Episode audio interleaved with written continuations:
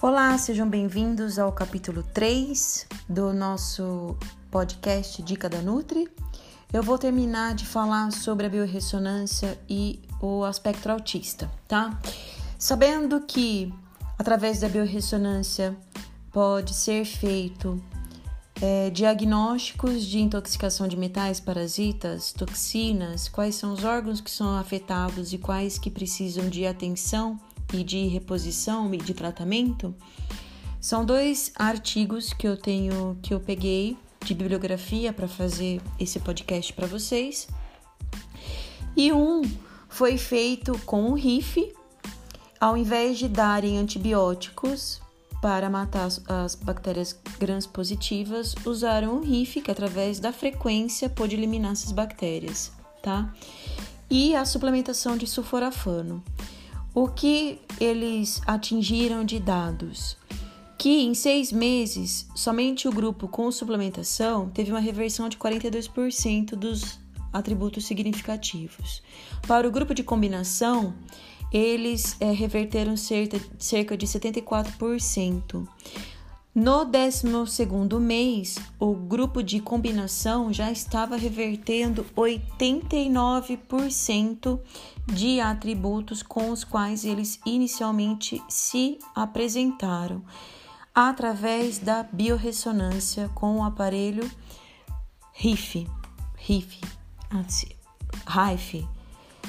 Não, não sei como que pode ser dito, mas é um aparelho de biorressonância tá?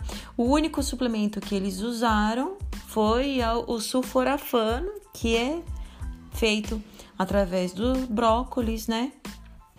Que melhora a desintoxicação é, hepática de toxinas e tudo mais. Que a gente sabe que esse grupo em especial não consegue eliminar essas toxinas. Então, nesse caso, é, nesse, nesse caso, é, Nesse caso do artigo, eles trataram bactérias gram-positivas. No outro, eles trataram com outro aparelho, através de frequência, todas as áreas que eles viram que tinham necessidade. Que lá tinha é, intoxicação por herpes zoster, por metais pesados, é, tinha intolerância ao trigo, infecções de cândida, estresse, infecções eletromagnéticas, infecções bacterianas, streptococcus, salmonelas, infecções por parasitas, tênio, minto, ascarides, é, contaminação por metais pesados como mercúrio, alumínio, chumbo. Então, nesse segundo artigo, o aparelho de biorressonância ele foi neutralizando e eliminando o que tinha que ser feito.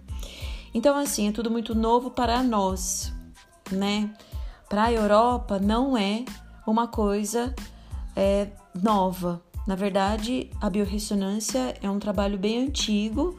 É que nós no Brasil temos poucos artigos científicos nessa área. Só temos a prática clínica mesmo para dizer o, quão, o quanto eficiente esses tratamentos são, tá?